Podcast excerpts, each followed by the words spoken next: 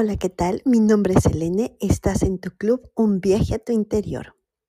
Y hoy vamos a hablar, ¿qué pasa si dejo de actuar con ego? Bueno, antes déjenme decirles que se me había olvidado ponerle que estas RTBR son una serie de tres. Entonces, este es el 3 de 3. Ok. Fíjense que el curso de milagros dice que el ego no es otra cosa que idolatría. El símbolo de un yo limitado y separado, nacido en un cuerpo condenado a sufrir y a que su vida acabe en la muerte. El ego es de mente lleno de miedo. Retomemos la idolatría.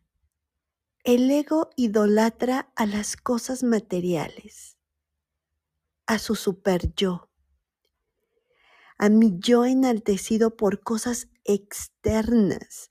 Es decir, doy valor a mi ser por una casa, por un auto, por un apellido, por una marca, por un título, por una escuela, por un legado, una familia, y le tiene miedo casi a todo, sobre todo a las pérdidas, miedo a perder lo de respeto, a perder admiración, a perder mi perfección, a perder el control, al que dirán, a la crítica, al ridículo, y te hace muy vulnerable y manipulable está siempre agrediendo a los demás porque está a la defensiva. Agrede antes de ser agredido.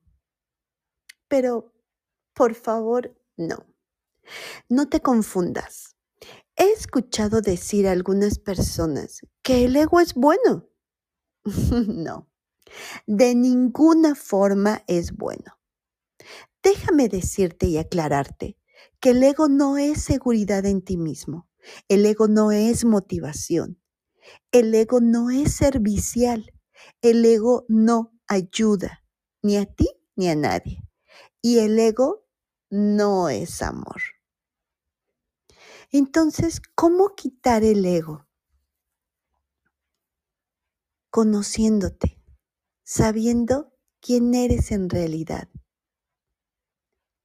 cuando te des cuenta de que si no tienes el control y fluyes, pasa nada.